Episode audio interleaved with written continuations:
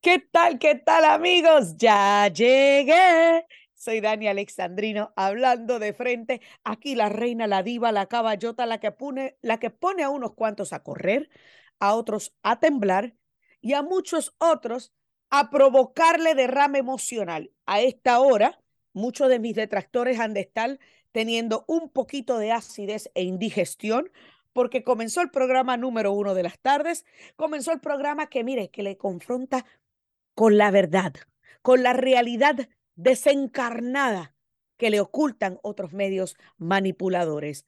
Aquí no, aquí te vamos a presentar todos los datos. Yo también te voy a dar mi opinión, pero esa opinión siempre estará sustentada en datos. Y las opiniones, ¿sabes qué? Las opiniones son eso. Opiniones son públicas.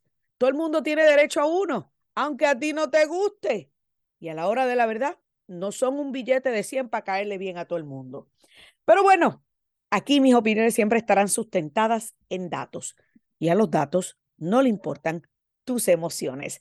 Pero vamos entonces rapidito a comenzar con este programa, señores, para hablar de un tema, pues mire, que hemos discutido en algunas ocasiones, pero pues es importante nosotros poder discutirlo y hablarlo, porque hay una, hay una que ya va de salida y parece como que se acordó al ir de salida que debe reclamar algo, pero lo está reclamando a la persona equivocada. Me refiero a Beetlejuice. Sí, señores, no, todavía no nos hemos deshecho de ella. ella, bueno, ya nos deshicimos, bueno, yo no, yo no. Allá los demócratas que votaron por uno peor, votaron por un izquierdista más radical que ella, pero esos, esos son otros 20 pesos. Pues resulta que la saliente alcaldesa de Chicago, Lori Lightfoot, mejor conocida por Beetlejuice, envió una carta al gobernador de Texas, Greg Abbott, ayer domingo, pidiéndole que por favor, que por favor, o sea, mire, un pliego, un pliego, deje de estar enviando buses llenos de migrantes a la ciudad de los vientos, catalogando estas acciones como motivaciones políticas. Y yo me pregunto, pero las acciones de fronteras abiertas del Partido Demócrata? Eso no son motivaciones políticas. Señores, como dice mi amigo Jorge Bonilla, pongámonos serios, siervos, pongámonos serios.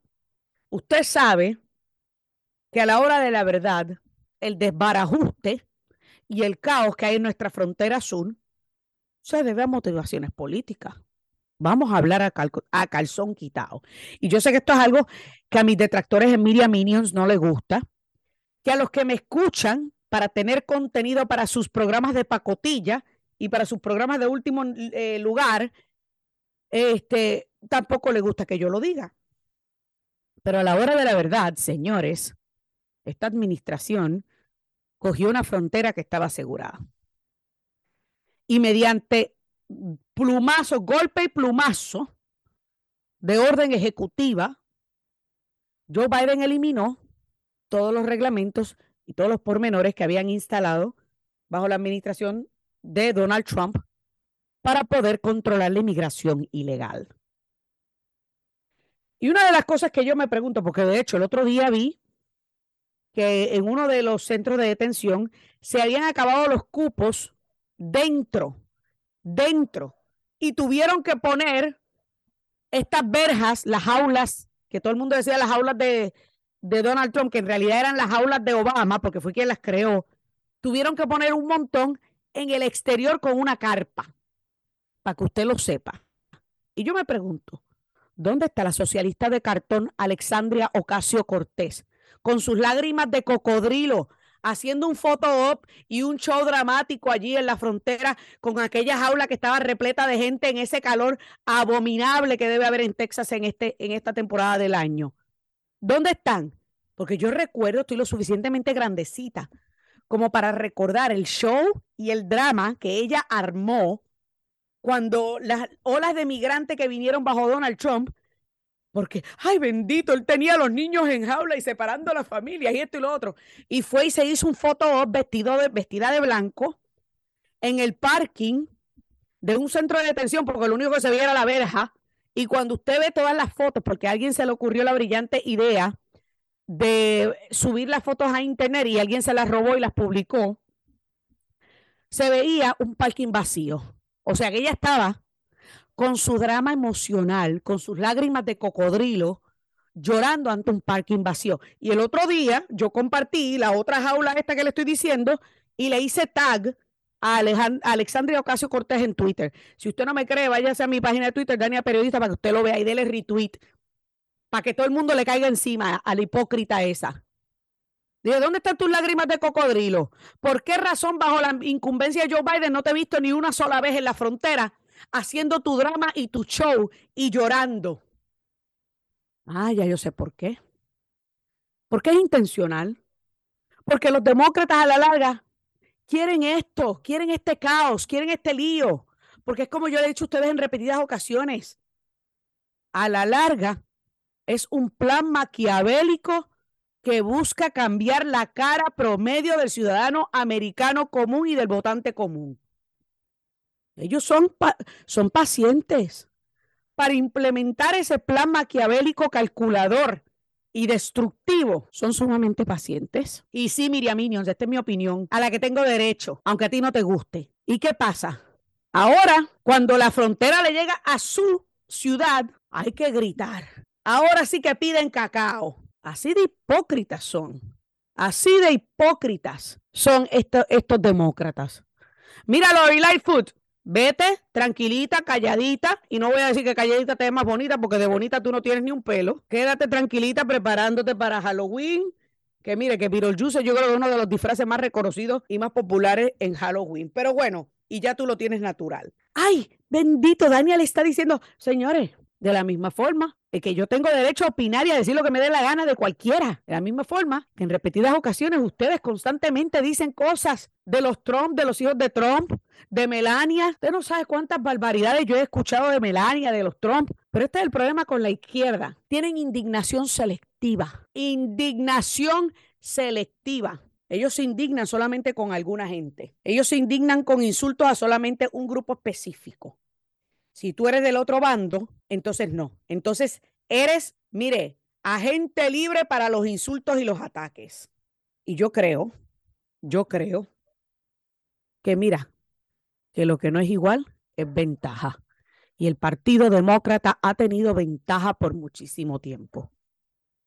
De hecho, viendo esto de Lori Lightfoot, que dicho sea de paso, la gente harta de su ineficiencia como alcaldesa, no se dieron cuenta ni entendieron que son precisamente esas políticas de extrema izquierda las que tienen la ciudad de los vientos en caos y con una alza en la criminalidad espeluznante, sino que vienen y votan por otro peor. Salen de Guatemala para meterse en Guatapeor. Pero vamos a ver cómo le va a este nuevo alcalde que de por sí, de por sí, ya ha hecho declaraciones, mire señores, que, que son cuestionables y les deja saber usted qué rumbo va a llevar la ciudad de los vientos. Pero usted sabe cuál es el problema principal en estas grandes ciudades. Es que los políticos saben, se aprovechan de la ignorancia del pueblo y se aprovechan de que la gran mayoría de los ciudadanos, en esa, de los residentes en esas ciudades, particularmente las minorías, han sido lavadas de cerebro y les han llevado a creer que su única salvación es el Partido Demócrata. Ellos lo saben y lo dicen descaradamente, abiertamente. A ustedes se les olvidó que cuando Alexandria Ocasio Cortés ganó su primer término en el 2018, luego en el 2020 va a la reelección, Nancy Pelosi hace una entrevista y le preguntan si a ella le preocupa la radicalización de Alexandria Ocasio Cortés en la ciudad de Nueva York, de que no vaya a ganar. ¿Y usted sabe cuál fue la respuesta de Nancy Pelosi? No le preocupaba. Porque en ese distrito tú le podías poner, y estos señores está en vídeo, usted no me tiene que creer a mí, busque el vídeo. Porque la, la, la, conversación exacta no me, no me acuerdo, pero sí tenía que ver con la reelección de Alexandria Ocasio Cortés. Y le preguntaron a Nancy Pelosi, si le preocupaba. ¿Y ella qué dijo? Que en ese distrito usted le pone un vaso de agua con una letra D y todo el mundo va a votar por el vaso de agua. Eso le demuestra a usted el descaro de estos políticos demócratas ellos no tienen ningún pudor, ningún tipo de vergüenza para admitir públicamente que se aprovechan de la ignorancia y el desconocimiento de sus constituyentes para seguir impulsando sus políticas nefastas. Ellos lo saben, pero ahora yo te pregunto a ti, ¿por cuánto tiempo más tú vas a dejarte usar por el Partido Demócrata? ¿Por cuánto tiempo más vas a dejarte abusar por el Partido Demócrata? ¿Por cuánto tiempo más vas a permitir que te sigan arrojando a la cesta de basura después que le das tu voto y nunca hagas nada por el mejoramiento de tu comunidad? ¿Por cuánto tiempo? Te lo han dicho en más de una ocasión y con esto de la inmigración ilegal lo siguen demostrando. Señores, tengo que hacer mi primera pausa. No se muevan, que vamos a abundar un poquito más acerca del final del título 42. A continuación, ya volvemos. Dani Alexandrino hablando de frente. Amigos, continuamos aquí, Dani Alexandrino, hablando de frente a través de Americano Media y todas las emisoras afiliadas a este gran proyecto y a esta gran conversación. Mire, como le dije en el primer segmento, son muchas las cosas de las que hay que hablar. Y hoy, primero de mayo, señores, iniciando en el Día del Trabajador, es importante que platiquemos sobre un tema bien importante. Es un tema que hemos tocado en repetidas ocasiones de distintos ángulos desde el punto de vista del narcotráfico, desde el punto de vista de la inmigración ilegal, desde el punto de vista humanitario. Pero a 10 días, a 10 días de que se venza el título 42, ¿qué significa esto para la nación? Más considerando que la mayoría del régimen de Joe Biden sigue insistiendo en que la frontera está segura.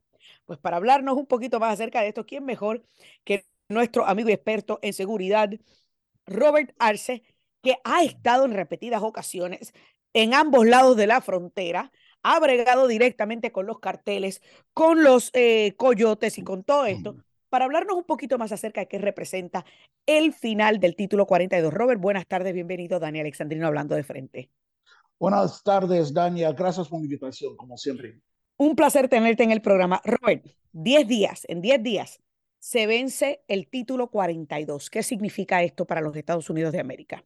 Va a ser un desastre. Es que yo tengo contactos que están trabajando no solamente en los Estados Unidos, pero también en México. Y los reportajes que están saliendo de México dicen que, o de los Estados Unidos, dicen que son 10 mil o 12 mil personas solamente esperando en el otro lado de ahí en Juárez que están esperando para este día porque piensan, pues, por el mensaje que sale de la administración de Joe Biden, que van a poder cruzar y se van a quedar.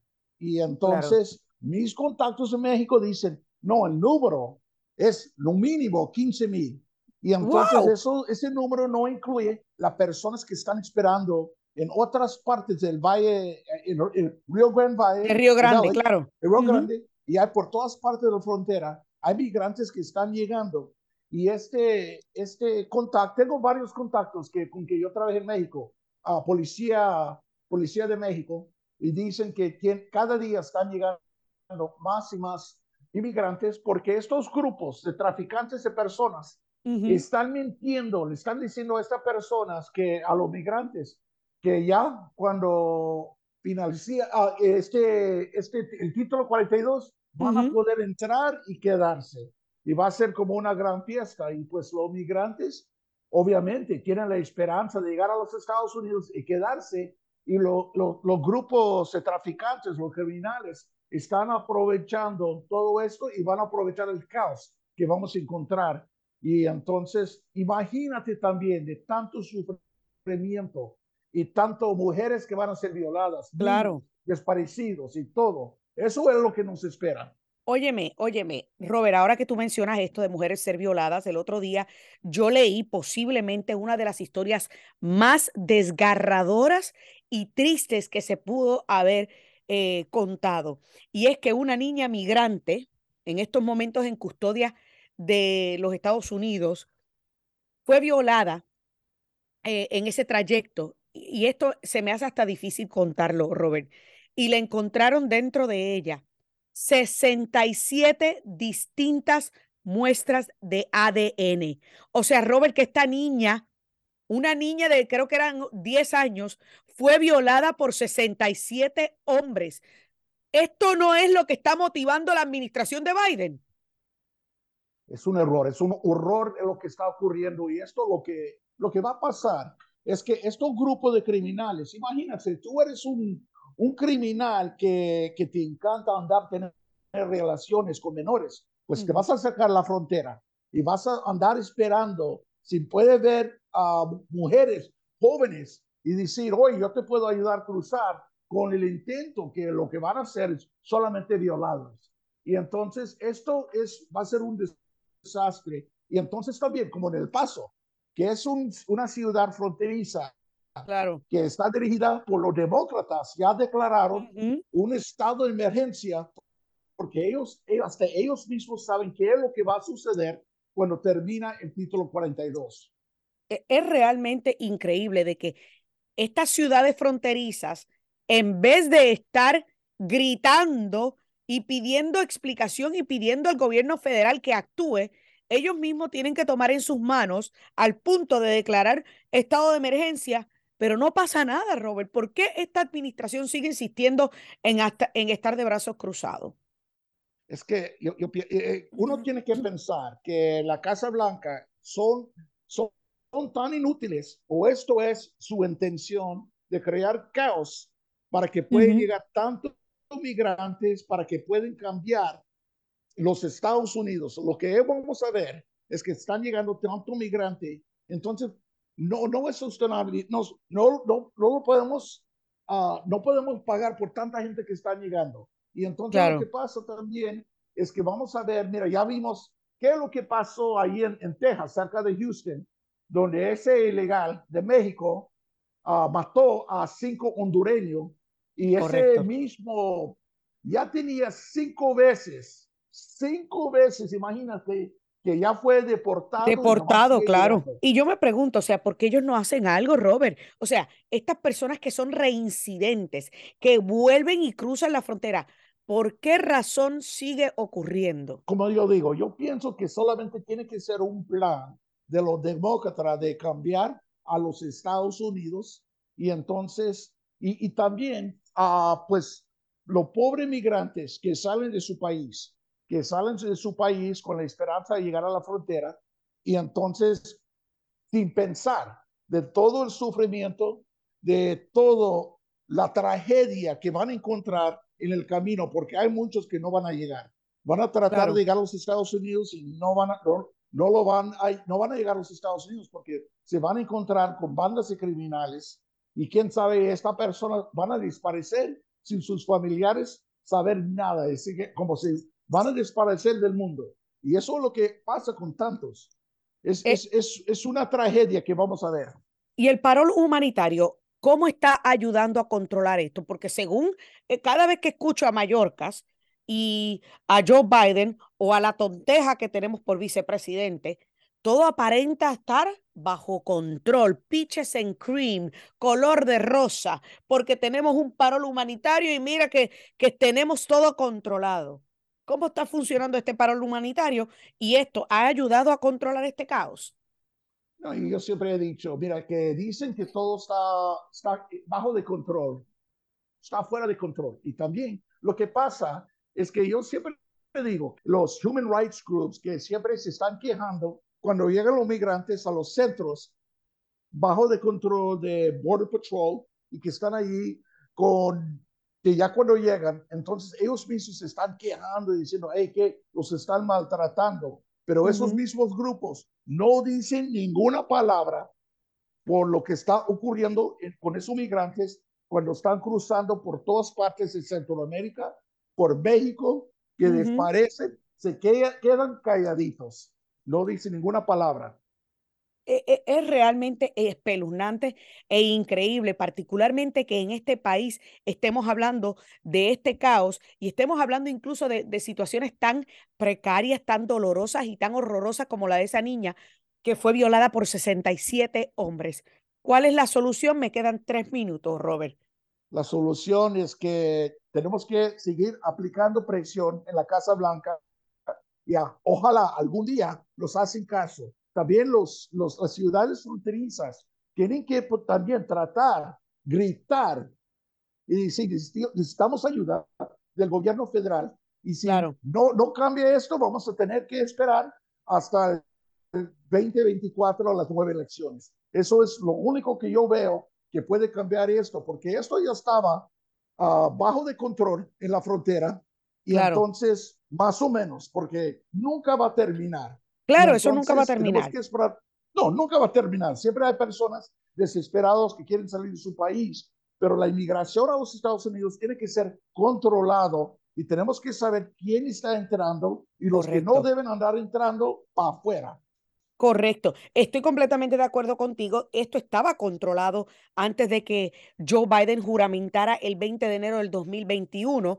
Usted le puede llamar título 42, le puede llamar como usted quiera, pero a la hora de la verdad, el caos y los 6 millones de personas que han entrado al país de forma ilegal en los últimos dos años y medio tiene nombre y apellido el responsable y eso se llama Joe Biden y la administración demócrata que han prácticamente tirado al olvido nuestra frontera sur.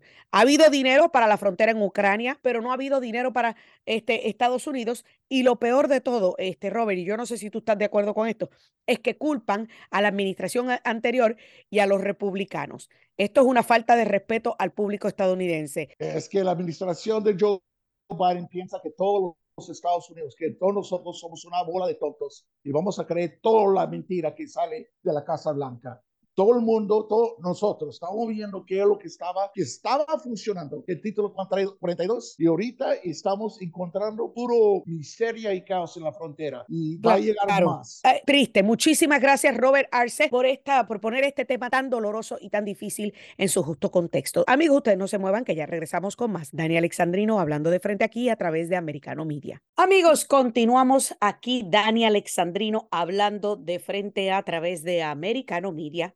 Y bueno, y todas las afiliadas, las emisoras afiliadas a esta gran conversación. También quiero agradecer a todos los que dicen presente a través de las distintas frecuencias radiales, como Roku, digo, perdón, de frecuencias digitales como Roku, también a los que dicen presente a través de la aplicación de Americano Media y por supuesto a los que dicen presente a través de la aplicación de iHeart en su celular. Pero vamos entonces a hablar ahora de un tema que yo sé que a muchos de mis amigos gigantes emocionales, enanos intelectuales, no le gusta que yo mencione y que yo y mucho menos que hable de este tema, porque, ay Dios mío, la transfóbica Dani Alexandrino. No, señores, no es transfóbica. Se trata de hablar a calzón quitado, en arroz y habichuela, de algo tan estúpido como la usurpación de mujeres por un hombre o de algo tan horroroso y espantoso como el querer permitir la transición de género en menores de edad.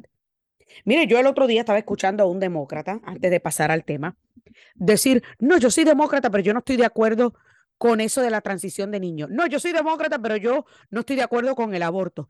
No, yo soy demócrata, pero yo no quiero que el gobierno me siga aumentando los taxis. Digo, pues señor, usted entonces no es demócrata. Usted no es demócrata. ¿Qué diantres hace usted en ese partido? Si eso es todo lo que representa ese partido, mis principios y mis valores jamás me permitirían a mí militar dentro de un partido que apoya cosas con las que yo no concuerdo. O usted está ciego o usted es un hipócrita. Esa es la realidad. Porque yo, mis principios y mis valores, yo no los doblego, no los vendo ni los comprometo. Por eso es que yo le digo a usted, yo no soy republicana. Resulta que es en el Partido Republicano donde mis principios y mis valores se asemejan. Yo soy conservadora, con principios y valores conservadores. Soy anti gobierno grande. Soy anti gobierno metiéndome las manos en el bolsillo. Soy capitalista full. Estoy en contra de estas barbaridades como el aborto. Estoy en contra de estas barbaridades como la mutilación de niños y menores de edad. Estoy en contra de la matanza de criaturas indefensas e inocentes en el vientre de su madre. Estoy en contra de la imposición. Ay, es que tú, por ejemplo, no crees en el cambio climático, señores. Vámonos al tú y, al tú y tú. Yo le garantizo a ustedes que si nos vamos al tú y tú, yo le gano a cualquier hipócrita demócrata en términos de disminuir mi huella medioambiental en este planeta. Se lo garantizo, porque ya he hecho la prueba con algunos demócratas que conozco. Empezando por el hecho de que yo le pago al condado para que venga a recoger mi reciclaje. Y todas las semanas lleno tres y cuatro containers de reciclaje. Y tengo muchísimas amistades demócratas que ni siquiera eso hacen. Todo lo echan a la basura y todo va a parar al vertedero. Empezando por esa. Pero, pero ese no es el tema. Simplemente lo menciono porque hay muchos estúpidos que tienen el descaro y la desfachatez de criticarme a mí. Y yo me acuerdo que mi abuelito siempre decía, nunca señales con un dedo, con tu dedo índice, porque cuando miras el puño siempre hay tres dedos señalándote a ti en la dirección opuesta. Haga el ejercicio, cierra el puño, ponga el dedo índice y señala hacia el frente. Usted va a ver que los otros tres dedos están señalándolo a usted. Y mi abuelito siempre dice, no, nunca señales, nunca señales, porque al tú señalar a otro, te estás señalando tres veces.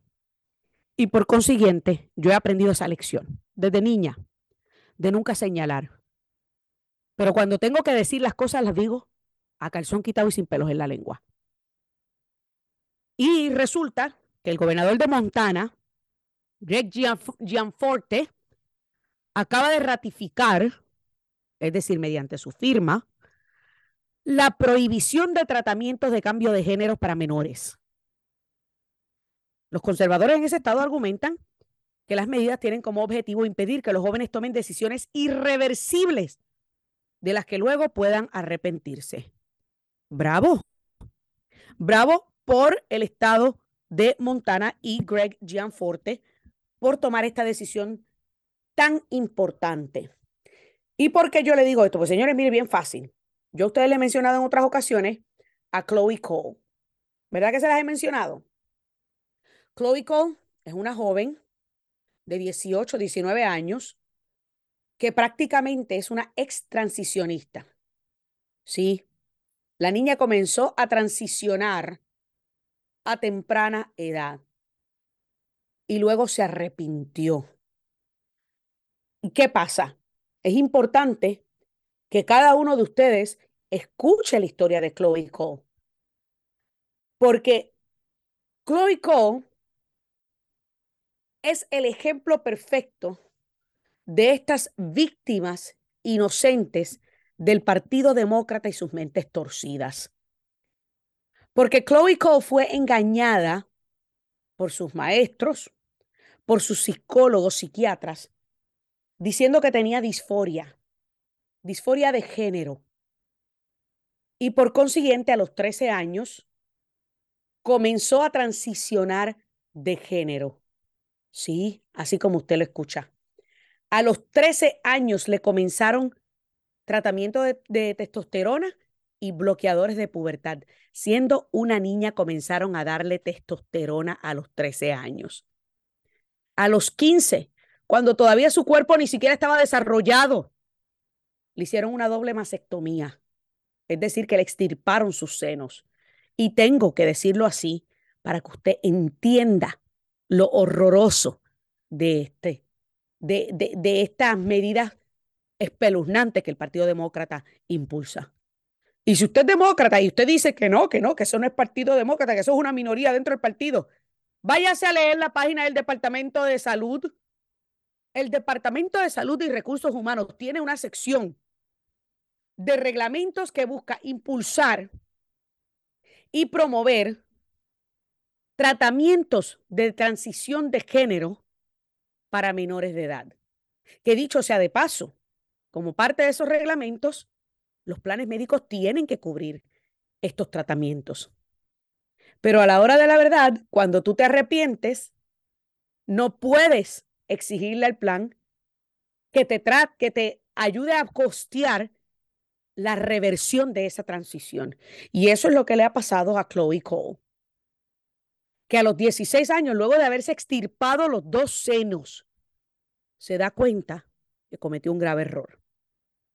Se da cuenta que simplemente fue engañada, que simplemente había sido manipulada y confundida aún más con la mentira llamada Gender Affirming Care.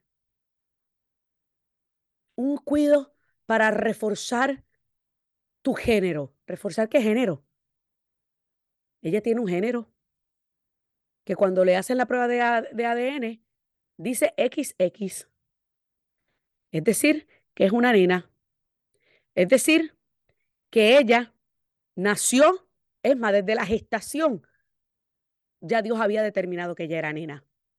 Igual que mi hijo, dentro del vientre, que desde antes que pudiéramos ver sus partes masculinas en, el sonograma, ya sabíamos que era, que era varón, con una mera prueba de ADN. Sí, señores, me sacaron sangre a mí y pudieron separar mi ADN de la de mi bebé y encontraron las cromosomas XY, que es las cromosomas que identifican al hombre. Pero el Partido Demócrata, que es el mismo que durante el COVID se jactó y se llenó la boca hablando de que los republicanos no creen en la ciencia, son los mismos que ignoran esta precisa ciencia que desde la concepción ya se puede determinar cuál es la combinación genética de ese bebé y de si va a ser hombre o a ser mujer. Así que yo aplaudo al gobernador de Montana por proteger a estos jóvenes de tomar decisiones irreversibles que pueden arruinarle el resto de su vida, como es el caso de Chloe Cole, que ahora se ha convertido en activista en contra de esta práctica inhumana, abusiva, desgarradora, perversa, perturbadora, para dejarle saber a todo el mundo que por el engaño que ella sufrió, ahora ella quizás nunca pueda ser madre y de serlo nunca podrá lactar a sus hijos. Es verdaderamente triste que en este país estemos hablando de esto. Nuestros enemigos están constantemente riéndose, porque mientras que ellos preparan toda una generación para poder dominar el mundo, nosotros estamos acechando y arruinando toda una generación. Así que gracias a los políticos con sentido común, a los políticos republicanos, y digo políticos republicanos, pero hay alguno que otro demócrata que todavía, todavía sentido común, como Henry Cuellar, por querer proteger la inocencia de los menores de edad. Señores, tengo que hacer una pausa. No se muevan, que todavía falta más aquí en la recta final Dani Alexandrino hablando de frente a través de Americano Media. Amigos, continuamos aquí, Dani Alexandrino hablando de frente, ya en la recta final de este programa. Gracias a todos los que están conectados a través de las distintas frecuencias radiales, a través de las distintas plataformas digitales, a esta conversación. Yo, mire, vamos ahora ya a la recta final, pero antes déjeme recordarle que también me puede seguir en todas mis redes sociales. Estoy en todas, en todas, bueno, al menos en las principales en Twitter, en Instagram, en Facebook, en Rumble, e, en, todas. Así que me puedes seguir, Daniel Alexandrino, Daniel Guión Alexandrino, Daniel Periodista, de Daniel Show, de distintas formas. Vamos entonces a pasar a uno de los temas que hemos tocado en, en otras ocasiones en este programa y que lo hemos tocado de diversos temas y que habla sobre la corrupción rampante de la familia Biden y sobre cómo Anthony Blinken ingerió directamente, interfirió en las elecciones de 2020. Sí, yo sé que esto es algo que a Miriam Minions no le gusta que yo mencione. Y yo sé que esto es algo que a mis detractores tampoco le gusta que yo mencione. Porque mire, vuelvo y repito, de si esta interferencia fue lo suficiente para revertir o cambiar los resultados de las elecciones, eso nunca lo sabremos. Eso nunca lo sabremos. Pero la realidad es de que hubo interferencia. Hubo interferencia en el 2012, en el 2016 y el 2020 interferencia de alguna manera u otra y resulta que un tipo está vinculado a las tres, Michael Morel. Pero en esta ocasión voy a, voy a hablarle de otro ex agente de la CIA, ex oficial de la CIA, que rompió el silencio sobre el por qué no firmó la carta solicitada por Anthony Blinken que catalogaba la historia de la computadora de Hunter Biden como algo de desinformación rusa semanas antes de las elecciones del 2020. Se trata nada más y nada menos de Dan Hoffman, Dan Hoffman, quien estaba a cargo, escuche esto, porque esto no es ni siquiera un bobolón, esto es un matatán, a cargo de la estación principal de la CIA en Moscú. ¿Quién le dijo a Fox News que él estaba sorprendido que nadie le solicitó a él su expertise en Rusia para discutir esta carta antes de ponerla pública y él explica el por qué él no quiso su firma pegada a ella. Él, él, dice lo siguiente, yo recuerdo haber recibido la carta el 18 de octubre del 2020 y al verla a primera instancia, me parecía natural culpar al Kremlin por esto que estaba ocurriendo. Claro, porque pues él, al estar trabajando en Moscú, que de seguro ha visto de todo. Recuerden que Vladimir Putin está en el Kremlin y está y es reconocido por todas estas operaciones y estos operativos de espionaje que son de chaqueta y navaja, cloak and dagger. Pero a su vez, no había ningún tipo de evidencia y la carta no señalaba ningún tipo de evidencia que pudiese probar que que la información de esta computadora era desinformación rusa. Y yo, como experto en Rusia, pensé que teníamos que hacer el análisis forénsico, porque la historia estaba muy revuelta, convoluted.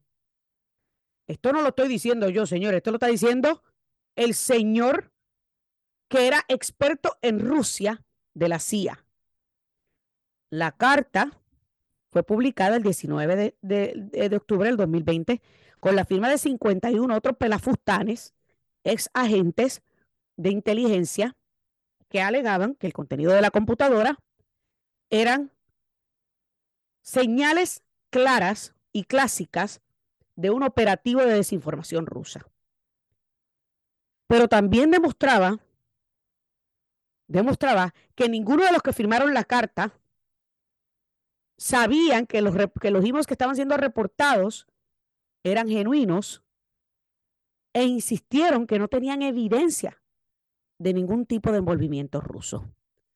O sea que estamos hablando de que ellos, simplemente porque Anthony Blinken le pidió que dijeran esto, lo dijeron, a pesar de que no tenían evidencia para corroborarlo. Y a pesar de que ni siquiera tenían evidencia sobre los correos electrónicos. Político, quien fue el primer medio de comunicación que reportó esta carta, dijo, y su titular decía que ex agentes de inteligencia reclamaban que la historia era desinformación rusa.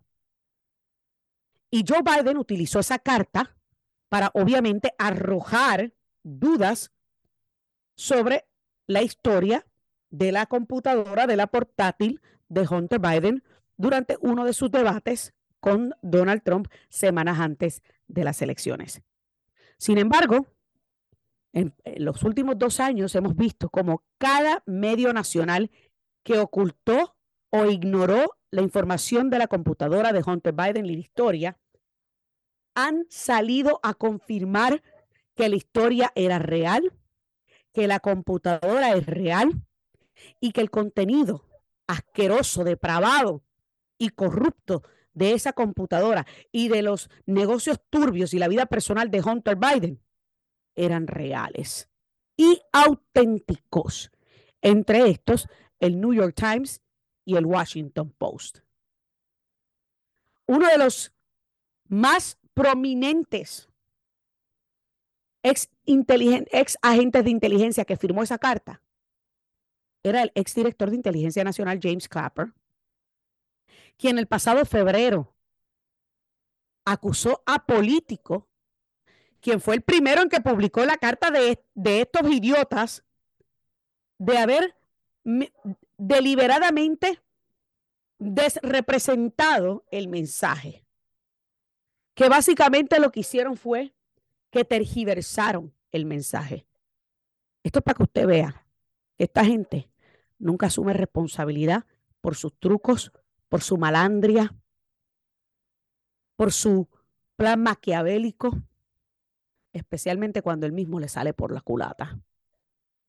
Porque dos años después, la cartita resultó ser una burda mentira, porque dos años, es más, tres años después, nos enteramos que fue una patraña montada por el secretario, por el actual secretario de Estado Anthony Blinken, porque la carta fue una redacción inventada y que estos 51 ex agentes de inteligencia meramente firmaron esta carta por odio, por odio a Donald Trump y por motivaciones políticas para interferir en las elecciones y ayudar a posicionar y a ganar a Joe Biden.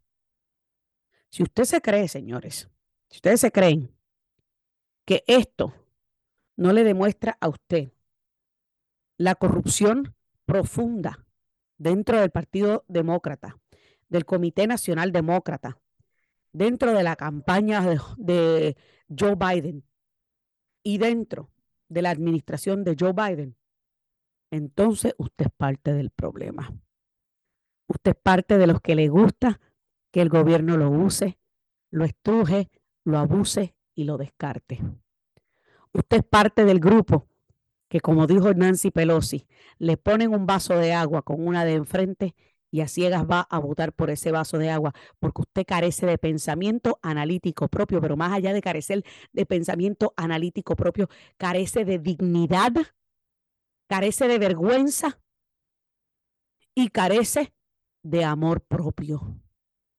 Porque todo aquel que se ama a sí mismo, que respeta sus principios y sus valores, deja el fanatismo político a un lado y acepta que lo que está ocurriendo en este país y lo que nos hemos lo que hemos visto publicado a raíz de la administración de Joe Biden tomar eh, control y ver toda la corrupción que ha salido a la luz, sigue aceptando y sigue votando y sigue defendiendo a Joe Biden, es una persona que carece de principios y de valores.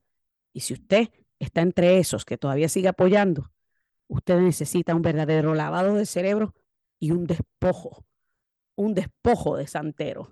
Señores, se me acabó el tiempo en esta edición de Dani Alexandrino hablando de frente aquí a través de Americano Media, dándole las gracias por siempre decir presente en esta conversación. Que Dios me los bendiga y hasta la próxima. This podcast is a part of the C Suite Radio Network. For more top business podcasts, visit c-suiteradio.com.